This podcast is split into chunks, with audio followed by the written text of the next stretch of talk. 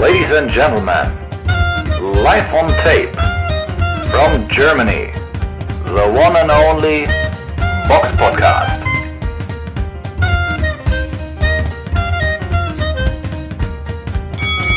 Und damit hallo und herzlich willkommen zum Box Podcast Ausgabe 361. Es ist der 24.07.2022. Heute mit dabei die Samira. Hallo. Der Eugen. Hallo. Und ich, der Robert. Wir beginnen mit dem Rückblick aufs vergangene Wochenende. Der Box Podcast Rückblick aufs vergangene Wochenende. Und das Sommerloch hat erbarmungslos zugeschlagen, so wie Jerry Miller äh, bei Derek Candenas, der Kampf, auf den wir letzte Woche eingegangen sind. Ja. Hat er sein, bei seinem Gegner zugeschlagen oder sagen wir mal im Restaurant? Also beide haben äh, im Restaurant gut zugeschlagen. Also selten so viel Körpermasse in einem, in einem Kampf gesehen. Und ich, hab ich gebe zu, ich habe den Kampf jetzt nicht gesehen. Aber die, als ich dieses eine Bild da gesehen habe, wie, der, wie Miller dem Cardenas diesen Haken äh, verpasst hat und du siehst, wie die Titte von dem Typen mitschwingt. Puh. Also ich würde sagen, auch nach diesem Kampf werden in, äh, in China noch sämtliche Säcke äh, Reis aufrecht stehen. Also ein Kampf, den die Welt echt nicht gebraucht hat.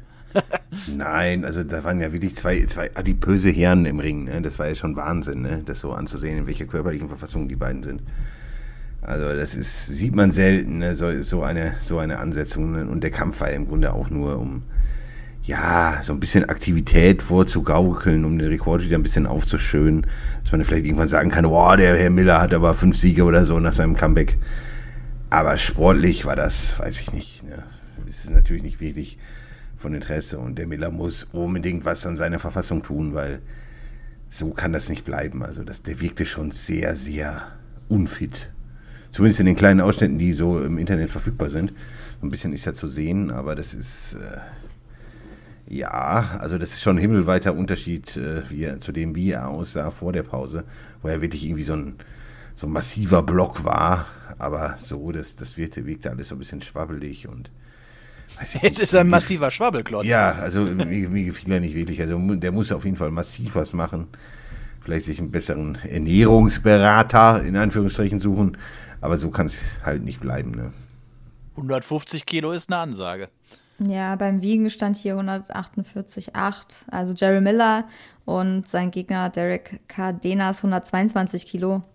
Aber das ist echt, ist natürlich echt eine Wucht. Der Kampf endete in Runde 4 durch TKO Aufwärtshaken.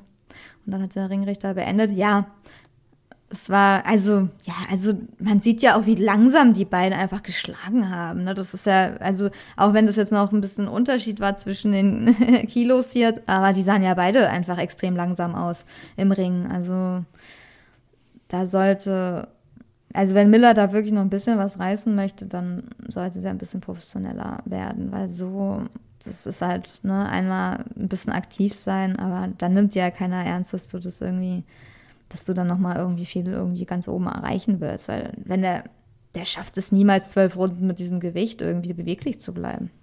Niemals. Das glaube ich auch nicht. Kommen wir zur Vorschau. Podcast Vorschau auf kommende Kämpfe. Bevor wir zu dem sportlich interessantesten Kampf an dem Wochenende kommen, erwähnen wir vielleicht noch ein paar Kämpfe, die auch interessant sein könnten. Da wäre zum einen der Kampf in der äh, Bournemouth International Center Halle in, äh, in, in, England. Da ist eine Veranstaltung, die auf United Kingdom Sky übertragen wird, wo im Cruisergewicht Chris Billiam Smith gegen Isaac Chamberlain boxen. Ist die Nummer 13 im Cruisergewicht gegen die Nummer 20. Es geht um den Commonwealth Boxing äh, Council Cruiser-Titel und den äh, Titel der EBU. Ist auf jeden Fall eine ganz gute Ansetzung. Dann ist noch eine weitere Veranstaltung in England, die von Wasserman Boxing veranstaltet wird, von Nisse Sauerland, äh, zu sehen auf United Kingdom Channel 5. Dort kämpft Josh Kelly gegen Lucas Bryan Bastida, die Nummer 38 der Weltrangliste gegen die Nummer 46. Ist auch also eine ganz gute Ansetzung.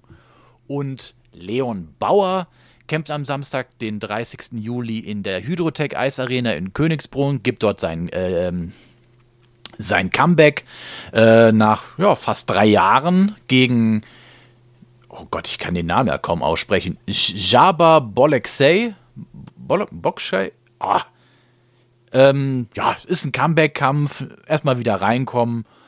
Äh, ich freue mich auf jeden Fall, dass Leon Bauer wieder boxt. Der interessanteste Kampf ist aber ohne Wenn und Aber der Kampf, der am Samstag, den 30. Juli im Barclays Center in Brooklyn, New York stattfindet. Da ist eine Veranstaltung von Tom Brown und zu sehen ist sie in den USA auf Showtime. Dort kämpft im Schwergewicht im Hauptkampf Adam Kovnatski aus Polen gegen Ali Ehren Demiresen vom EC Boxstall in Hamburg. Und ich finde, das ist eine echt gute Ansetzung. Adam Kovnacki kommt aus seinen zwei aufeinanderfolgenden Niederlagen gegen Robert Helenius ähm, und kämpft jetzt gegen Ali Ehren, äh, Ehren Demiresen.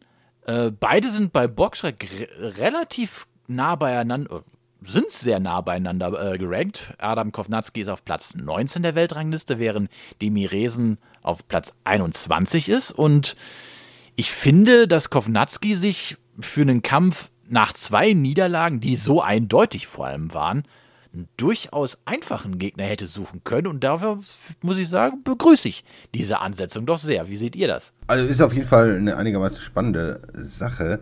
Für mich ist schon Kovnacki der Favorit, aber es ist natürlich so.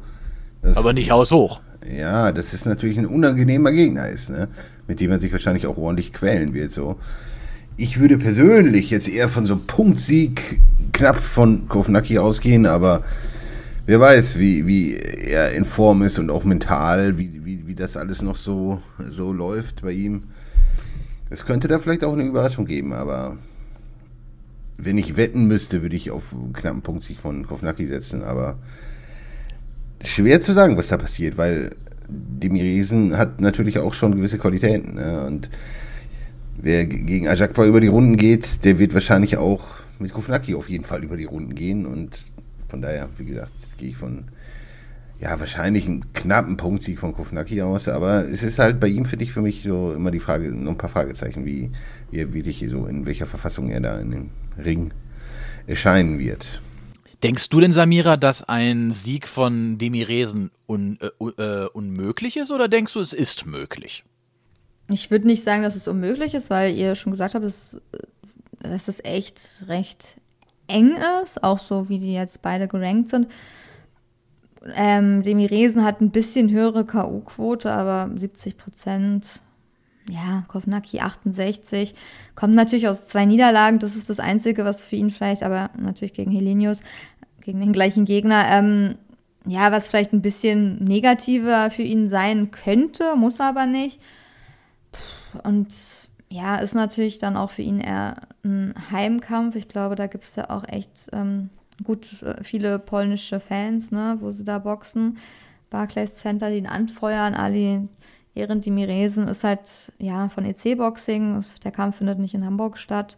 Deswegen schon ein leichter Nachteil, wenn es knapp nach Punkten geht. Also ja, Babyface ist auf jeden Fall leichter Favorit, aber der Kampf ist schon echt auch ein bisschen offen. Also die Frage ist nur, ja, Demiresen muss dann schon viel zeigen, der muss den dann auch schon mit dem Knockdown wahrscheinlich runterhauen, dass er da wirklich klare Runden kriegt. Ich glaube, das wird für ihn nicht so einfach. Also ich gehe mit euch mit mit der Prognose. Es wird ein knapper Punktsieg für Kovnacki.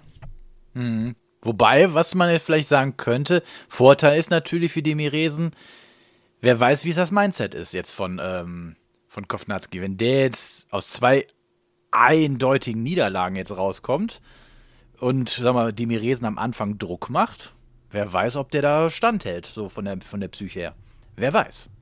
Ja, ja, und gerade zweimal TKO. Also das ist das einzige Fragezeichen, ne? ob er da nicht dann panisch wird. Also Wär, ist auf jeden Fall eine gute Kampftaktik für Demiresen, wenn er auf ihn zustürmt und da ein bisschen Druck macht gleich von Anfang an, um ihn ein bisschen mhm. zu verwirren.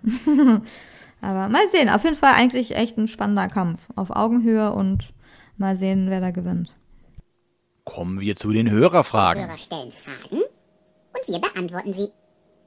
Und da haben wir eine Frage quasi von einem Kollegen von uns, und zwar von dem äh, YouTube-Kanal Pound for Pound Boxing.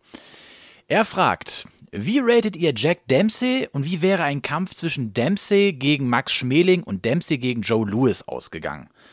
Oh, das ist eine gute Frage, die man natürlich so nicht ganz eindeutig be beantworten kann. Jack Dempsey hat in einer Zeit geboxt, äh, ich bin jetzt nicht ganz sicher, ich meine von 22 bis 26 war er Weltmeister im Schwergewicht.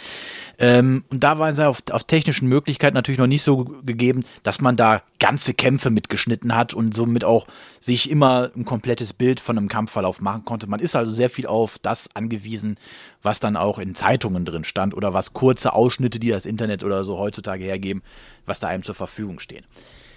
Dempsey war ohne Frage ein guter Boxer und der, einer der besten seiner Zeit. Ich würde aber klar sagen, dass Joe Louis ihm dass Jolie doch der bessere Boxer war, weil auch Dempsey zum Beispiel, man darf es auch nicht vergessen, das waren die 1920er und Rassismus in den USA war da deutlich ausgeprägter, als das heute ist. Äh, Dempsey hat nicht gegen einen einzigen Schwarzen geboxt und hat sich auch geweigert. Und Joe Lewis hätte, glaube ich, aufgrund seiner, gerade der junge Joe Lewis, hätte Dempsey da auch schon vor sehr, sehr große Schwierigkeiten gestellt, weil auch ein Lewis sehr gut diese offene Deckung wie man ja damals auch geboxt hat, gut ausparieren äh, konnte. Bei Max Schmeling bin ich mir jetzt nicht ganz sicher. Max Schmeling war ohne Frage ein sehr kluger Boxer, aber ich weiß nicht, ob er auch mit dieser Gewalt umgehen konnte. Gut, er hat es mit Joe Lewis im ersten Kampf konnte es, aber im zweiten Kampf hat er es dann schon nicht mehr geschafft. Man darf aber auch nicht vergessen, Schmeling war schon über 30, was in der damaligen Zeit ja für einen Profiboxer auch schon ziemlich alt war. Also eindeutig kann ich diese Frage nicht beantworten. Außer jetzt, dass ich davon ausgehe, dass Joe Lewis Dempsey besiegt hätte. Ähm, er ist auf jeden Fall einer der großen Namen des Boxen, der es auch das Boxen international bekannt und beliebt gemacht hat. Aber ich würde trotzdem Joe Lewis definitiv über ihn ranken. Ja, von der ganzen Karriere auf jeden Fall. Und jetzt so im direkten Vergleich würde ich auch fast Schmieding auch als Favorit sehen in der Prime. Okay. Aber okay, okay es ist schwer zu sagen, ne? Was, das, ist, das Problem ist, es ist halt fürchterlich lange her. Man, es ist nicht, nicht so einfach, zumindest für mich als nicht Gott in der Boxhistorie, was, was so die, die, ich weiß nicht, das An, die Anfänge des letzten Jahrhunderts angeht. Also ich finde, ich tue mich da immer echt schwer, das, das so zu vergleichen. Aber so aus dem Bauch heraus würde ich auch sagen, Joe Louis großer Favorit, Schmeling vielleicht leichter Favorit, aber das, also, das wirklich seriös zu beantworten, das ist, ist, tue ich mich echt schwer mit. Ja, du hast ja nicht vergessen, Joe, äh, Jack Dempsey ist vor 100 Jahren. Das muss man, muss man Zahl, die man sich mal geben muss. Vor 100 Jahren ist der Weltmeister ja, geworden. Ja, es ist halt so, dass ich, keine Ahnung, so aus den 80ern, besonders 90er, da, da kann ich nahezu alles beantworten, aber, oder zumindest was ich denke, aber aus der Zeit, das ist schon hart. Also, das ist schon verdammt, verdammt lange her. Die Aufnahmen sind auch so eher bescheiden, die es noch gibt. Und das ist, das ist nicht so ganz einfach, das einzuordnen. Da müsste man wirklich mal eigentlich ja, solche Fragen jemanden stellen, der sich wirklich intensiv so mit der Zeit auseinandergesetzt hat. Das ist, das ist schwierig, aber wie gesagt, aus dem Bauch würde ich sagen, Louis ist ja auch großer Favorit, Schmeling leichter und ja, also. Mhm. Aber wie gesagt, es gibt halt bei, bei Dempsey für mich so ein paar Fragezeichen. Er hat ja viele Boxer der damaligen Zeit wie Harry, Harry Wills oder Sam Langford nicht geschlagen, äh, äh nicht geboxt. Was ja der Sache halt so ein bisschen so, so einen leichten Makel äh, gibt. Aber Joe Lewis, wie gesagt, definitiv drüber. Schmeling bin ich mir nicht ganz sicher, aber der Eugen hat natürlich da schon äh, ein paar gute Punkte gerade gebracht. Ja, kommen wir. Ja, ja, Weil, weil Dempsey, wenn du diesen Rekord anguckst, da sind ja auch viele Unentschieden drin und so. Also ich, ich würde ihn jetzt. Weiß ich nicht, ob der Mann wirklich so stark war. Ne? Ja, wobei, vergiss nicht, viele äh, All-Time-Grades der damaligen Zeit haben mal eben 20 Niederlagen. Das ist jetzt nicht so ungewöhnlich. Die haben halt aber auch einfach auch viel häufiger gekämpft. Ja, und die Besten. Ne? Also damals gab es ja auch nur einen, einen Weltmeister und da haben, sind ja wirklich die Besten der Welt auch oft aufeinander getroffen. Ne? Das ist ja nicht so mhm. wie heute meine, es gibt ja, wenn du mal zum Beispiel guckst, ähm, wie hieß denn der nochmal? Jake LaMotta. Ich weiß, glaube ich, ich weiß gar nicht, wie viele Niederlagen der hat. 20? Und das ist einer der besten Boxer aller Zeit in meinen Augen. So, da, der hat gegen Sugar Ray Leonard und so, ah nee, äh, ach nee, nicht Leonard, äh, Robinson und so geboxt. Ja, das, das war aber nicht ungewöhnlich, dass da auch mal Leute so viele Niederlagen hatten. Ich meine, 19 Niederlagen hatte der gehabt. Und das keiner wird jetzt behaupten, dass der ein, ein schlechter Boxer war. Naja, kommen wir noch abschließend zu den Nachrichten. Die Box Podcast Nachrichten. Normalerweise hätten wir ja nächste Woche, äh, hätten wir jetzt in dieser Folge noch über einen Kampf äh, gesprochen, der nächste Woche stattgefunden hätte, aber der fällt jetzt aus, weil Tom Schwarz ist positiv auf Corona getestet worden und kann somit nicht auf äh, Amatovic treffen. Beziehungsweise erstmal nicht, ne? Erstmal Ja, erstmal. soll verschoben werden. Mal schauen, ob es ob's, ähm, ja dann wirklich noch dazu kommt, kann man nur hoffen. Und Mhm. wie schwer er krank ist, ne, da muss ich dann, es scheint schon schwerer zu sein, ne, irgendwie Bronchitis und da muss er sich ja auch erstmal von erholen und wann die dann wieder aufeinandertreffen und es passt. Ist natürlich ein bisschen schade für die Veranstaltung. Wäre an sich sportlich schon gar nicht so uninteressanter Kampf. Ich meine, Amatovic war bei den Amateuren echt guter Boxer, muss man sagen. Bei den Profis, ja, ist, da läuft er so ein bisschen unter dem Radar. Theoretisch hat er das Können, um Tom Schwarz zu besiegen, würde ich einfach mal so sagen. Aber Tom Schwarz wurde bei den Profis natürlich besser gefördert. Ich weiß nicht, wie es jetzt aussieht. Er ist jetzt bei dieser Magdeburger Promotion Fides Sports. Ich weiß nicht, wie professionell das da jetzt abgeht, aber sagen wir mal so, vom technischen Können ist Amatovic schon der bessere Boxer. Ja, Aber die Frage ist, ob sich das dann auch im Kampf so durchgesetzt hätte. Ne? Aber da können wir nochmal drauf eingehen, wenn der Kampf dann nachgeholt wird. Also das Event findet ja trotzdem statt am 29. Juli in Kosovo, Ferizai, ähm, im Palestra Bill Clinton und äh, ja, ja, Palestra, Bill Palestra Clinton, ja. Sport Tit Bill Clinton. Anscheinend, ja. das ist ein ja guter Name auf jeden Fall. Ähm, ja, mal schauen. Jetzt machen sie die Karte halt ohne den Hauptkampf. Ist wahrscheinlich ein bisschen bitter, aber so, ja. So läuft's halt. Hoffen wir mal, dass, ja, dass es vielleicht auch nochmal zu dem Kampf kommt, auch wenn wir jetzt keine ausgewiesenen Tom Schwarz-Fans sind. Aber rein sportlich, ohne jetzt auf irgendwelche persönlichen Sachen einzugehen, ist es ja schon eine ganz interessante Ansetzung. Und es wäre um den WBA Interkontinentaltitel gegangen, aber das nur am Rande. Dann haben wir noch eine Nachricht aus, Deutsch, aus Deutschland, die auch recht interessant ist, und zwar, dass Na ich, ich glaube jedenfalls, dass der Name so ausgesprochen wird. Na Nathaniel oder Nathaniel Lukoki unterschreibt bei Argon Sports Events. Ähm, Samira, da kannst du ein bisschen mehr Näheres zu sagen. Ja, ich weiß jetzt auch nicht genau. Nat- Nathaniel wahrscheinlich, würde ich jetzt einfach mal sagen, aber ich weiß nicht genau, wie er ausgesprochen wird. Werden wir noch sehen. Aber ja, Argon hat auf jeden Fall einen leichteren Mann verpflichtet, einen Weltergewichtler. Der hat beim SC Kolonia 06 in Köln das Boxen gelernt. Das ist ja auch ein recht bekannter Verein. Kommt ähm, aus dem saarländischen Neuenkirchen und lebt in Erftstadt bei Köln. Also ja, anscheinend hat ihn sein Cousin Ismail Jakobs ähm, zum, zur Profikarriere überredet. Und den kennen einige Fußballfans wahrscheinlich vom ersten FC Köln, beziehungsweise aktuell vom AS Monaco. Ja, also eine sportliche Familie anscheinend und ja, interessant. Also muss man mal schauen. Auf jeden Fall wahrscheinlich bringt er echt gute, gute, eine gute Technik mit, aber ich habe ihn jetzt auch noch nie live gesehen, deswegen erstmal abwarten. Aber ich denke, Argon verpflichtet jetzt auch nicht jeden. 80 Amateurkämpfe ist natürlich jetzt auch nicht so viel, aber heutzutage, die haben die halt nicht mehr so viele Amateurkämpfe wie früher. Ne? Da hatten ja manche 200, 300 so. Ja, mal schauen. Und ja, ich Kleine. Randnotiz: ähm, Max Schmeling war auch beim SC Kolonia 06. Ja, ja, deswegen, das hat schon eine Tradition so ein bisschen. Der Verein ist schon in der Gegend recht bekannt und das, ja, ich bin gespannt, ob er jetzt bei der nächsten Argon-Card dann auch, auf, ähm, ob man ihn da auch sehen kann. Auf die wir jetzt auch dann direkt spre zu sprechen kommen, denn Argon hat die Purse-Bid äh, gewonnen um die EBU-EM zwischen Sa äh, Jama Saidi und Abbas Barau. Wir sind ja letztens schon in unserem ähm, QA, was wir auch jetzt veröffentlicht haben bei YouTube und bei äh, allen anderen Plattformen. Solltet ihr auf jeden Fall reinhören und reingucken. Es lohnt sich. Sind wir ja kurz drauf eingegangen. Ähm, wir werden jetzt natürlich auch nur kurz drauf eingehen, weil natürlich am 10. September erst der Kampf stattfindet. Dann werden wir natürlich eine Prediction in der Woche davor noch abgeben.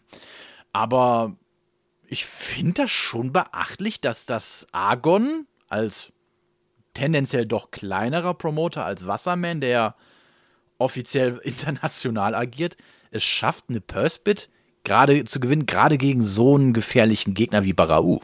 Ja, ne, also weiß ich nicht, ob euch das überrascht, aber ein bisschen Also mich überrascht es total. ist schon, also bei einem engen Kampf kann sowas natürlich auch kampfentscheidend sein. Also, ne, also das darf man natürlich nicht vergessen. Ob es jetzt so eng wird, ist die zweite Frage. Das weiß man jetzt vorher nicht so. Aber ist auf, sagen wir mal so, Argon hat auf jeden Fall ein Statement gesetzt und bringt den Kampf nach Wuppertal. Und damit jetzt denn die nächste Veranstaltung in Wuppertal, ist ja auch nicht uninteressant. Steht da schon ein Veranstaltungsort Nee, fest? da stand jetzt noch nichts, aber ich kann mir vorstellen, dass das wieder vielleicht in der historischen Stadthalle ist. Ich kenne Wuppertal jetzt nicht so gut, aber wer weiß, wo es da stattfindet. Ähm, aber ich finde dieses Event auf jeden Fall sehr spannend. Auch sowieso Argon und Wassermann zusammen ein Event. Aber ja, ein bisschen mer merkwürdig ist es schon. Also Wassermann gibt sich ja sehr als, oder ist ja auch ein internationaler Boxverband. Box Promotion, dass sie das nicht ersteigert haben. Also ich finde, das ist, das ist schon irgendwie ein Armutszeugnis. Ne? Weil, ja, sorry, aber Barau hat ja auch, äh, weiß das ich, wo, wo er gegen Jack Wilshere gekämpft hat, auch auswärts gekämpft. Ja, ja, und es ging Und- nach hinten los, ne? Ja, und äh, wir reden ja hier über Abbas Baru, das wahrscheinlich größte deutsche Talent, so im Moment im deutschen Profiboxen. Und dass man den nicht oder nur so gering gefühlt unterstützt, das ist, finde ich, schon kein, kein schönes Zeichen. Ne? Und vor allen Dingen passt das irgendwie nicht zusammen, wenn man so sieht, wie Wassermann da irgendwie so am Anfang aufgetreten ist, sie wollen die Welt erobern und große Ver Veranstaltungen. Also im Vergleich zu dem, was sie erzählt haben und was sie jetzt machen, ich finde, da, da gibt es schon leichte Unterschiede. Ne? Ja, die konzentrieren sich in erster Linie eigentlich eher auf den englischen Markt mit. Äh, Eubank oder was? genau, danke. Also manchmal habe ich das Gefühl, ich zeige erste Anzeichen von Demenz. ja, das ist normal, das ist normal Nachfall. Ja, die haben ja viele Boxer. Ich glaube, wir, wir wissen bei manchen gar nicht. Ich meine, Nissa hat ja jetzt auch eine Veranstaltung, haben wir ja vorhin erwähnt. Aber das sind halt alles nicht so die großen Veranstaltungen. Die Frage ist ja, sie hätten das ja trotzdem ersteigern können. Dann hätten sie Barau in England auf einer Card boxen lassen können. Dann wäre es ja trotzdem ein Heimevent und äh, Jama Saidi hätte halt auswärts nach England fahren müssen und da boxen. Ich meine, das hätte man ja auch machen können. Aber stimmt, ihr habt schon recht. Wenn das ein knapper Kampf wird, dann nimmt man halt quasi für Barau die zweite Niederlage, auch wenn ich nicht glaube, dass es so eng wird wie beim letzten, wie gegen, wie gegen Kulka, aber wer weiß. Ähm, man Kulka die, ist der deutlich bessere Boxer als Saidi. natürlich, aber man, sagen. weiß ja nie so. Man kann das ja nicht so hundertprozentig wissen, aber man nimmt es so ein bisschen in Kauf und das ist halt schon ein bisschen. Entweder ist man so sicher, dass man da locker gewinnt, oder man hat einfach, möchte Geld sparen, so, weil sowas, also um da eine sichere Linie zu fahren, hätten die den Kampf für Barau nach Berlin holen müssen, so weiß ich nicht. Also finde ich schon. Und dann als Heimevent. Ganz Oder einfach. nach Oberhausen. Ja, genau. Also irgendwo, wo der Unterstützung hat, wo die Leute auch kommen, wo man halt, wo er Heimboxer ist. Aber jetzt ist es, also ja, sagen wir mal so, da, ich weiß nicht, ob die da Geldprobleme haben, nicht so viele Events organisieren wollen. Man weiß ja auch nicht, wie der Zuschlag jetzt, wie viel Unterschied da jetzt war. Da stand in der Pressemitteilung von Argon jetzt auch nicht, wie viel Unterschied da jetzt war bei den Geboten. Das, Aber- ob das jetzt knapp war oder nicht, ne? Ich kann mir nicht vorstellen, dass Argon da wirklich hohe, hohe Summen geboten hat. Also wirklich hohe Summen. Nicht, nicht für so einen Extrem. Kampf. Und dass er überhaupt dann auswärts immer antritt, der Abbas Barau, da, ich finde das fragwürdig. Also, wie gesagt, das passt für mich nicht zu dem, mit dem zusammen, was man da groß angekündigt hat, die Welt zu erobern im Boxsport quasi. Und wie man dann handelt, das ist, das stimmt, passt irgendwie alles, alles hinten und vorne nicht. Gefühlt. Ja, ist ein bisschen schade für Barau, aber muss man sehen, vielleicht kann er sich trotzdem durchsetzen, kann man, ja, wenn er der Bessere ist, kann man es nur hoffen, aber ja, ist auf jeden Fall, die fahren auf jeden Fall hohes Risiko, sagen wir mal so, so muss man das halt sagen und sein Team ist ja hochprofessionell, ich meine, die reisen ja dann auch aus England an mit Adam Booth und seine weiteren Leute da, aber ist halt schon, also ja, verwunderlich eigentlich für so ein, ja, für Oder? Ziele. Oder, mal rein spekulativ, die sagen sich, sind sich der Sache so sicher und sagen, ach Ja. komm, wir sparen das Geld, der haut den sowieso weg. Ja, das glaube ich aber nicht, der haut den, glaube ich, nicht weg. Ja, er ist kein K.O.-Schläger, aber, Deswegen, wenn er wird es über die Punkte gehen, aber aber die scheinen sich ja dann auch da sicher sonst vielleicht zu sein. Nur rein aus der Spekulation raus. ja, ja, aber kann, im Endeffekt im Boxen kann man sich ja nie so 100% sicher sein. Ne? Das ist ja leider, ist es ja so, dass du selbst, wenn du denkst, das machst du locker, es kann immer irgendwas passieren oder enge Runden geben, einer ist schlecht drauf und so. Ich meine, sie haben es halt schon mal erlebt und daraus anscheinend trotzdem jetzt nicht die Lehren gezogen. Man weiß nicht, warum, warum. Aber auf jeden Fall ist es ein Statement von Argon, dass sie vielleicht auch, ja, auch so, dass sie sich vielleicht jetzt mal so ein bisschen Wassermann gezeigt haben, so wir sind auch noch da und wir investieren da mehr in unsere Leute und wir veranstalten das nach unseren Regeln. Und ich meine, für den Berliner Stall finde ich das jetzt auch mal gar nicht so schlecht. Ehrlich gesagt. Ich meine, Hagan Döring ist ja eh Matchmaker.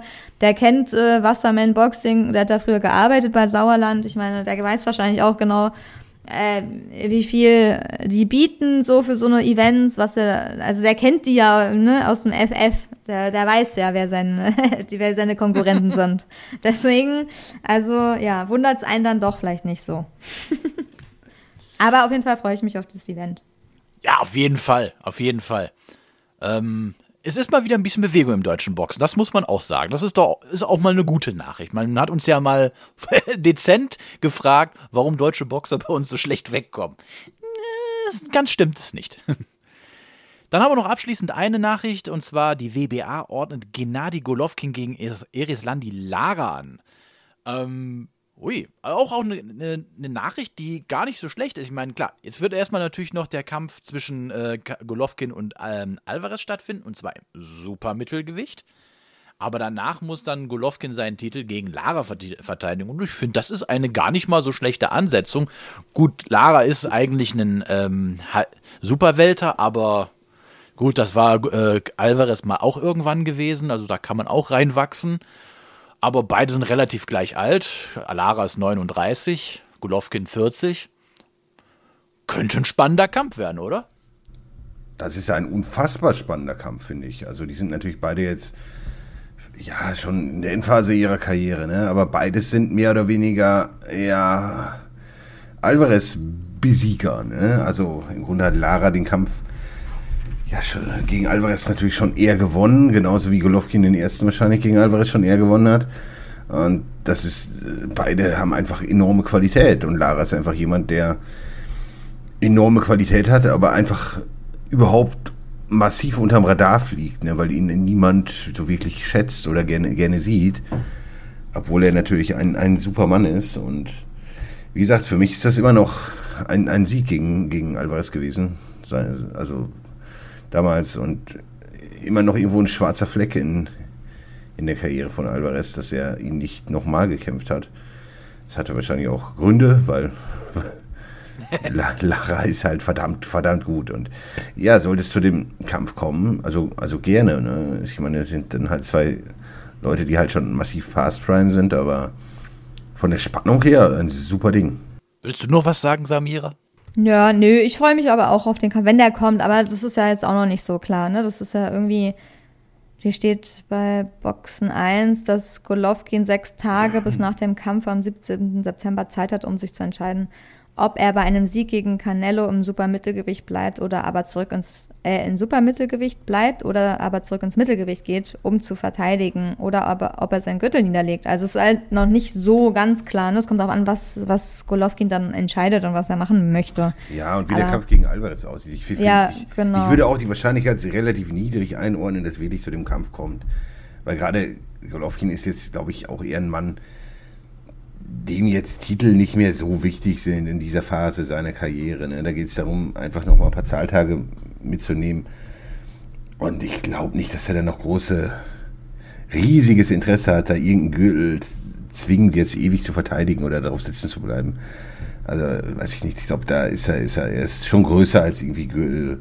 Und wenn es da irgendwelche Konstellationen gibt, wo er mehr Geld verdienen kann, wird er wahrscheinlich auch das machen. Ne? Weil gegen Lara ist halt kein namhafter Gegner, wo jetzt die Millionen nur so sprudeln.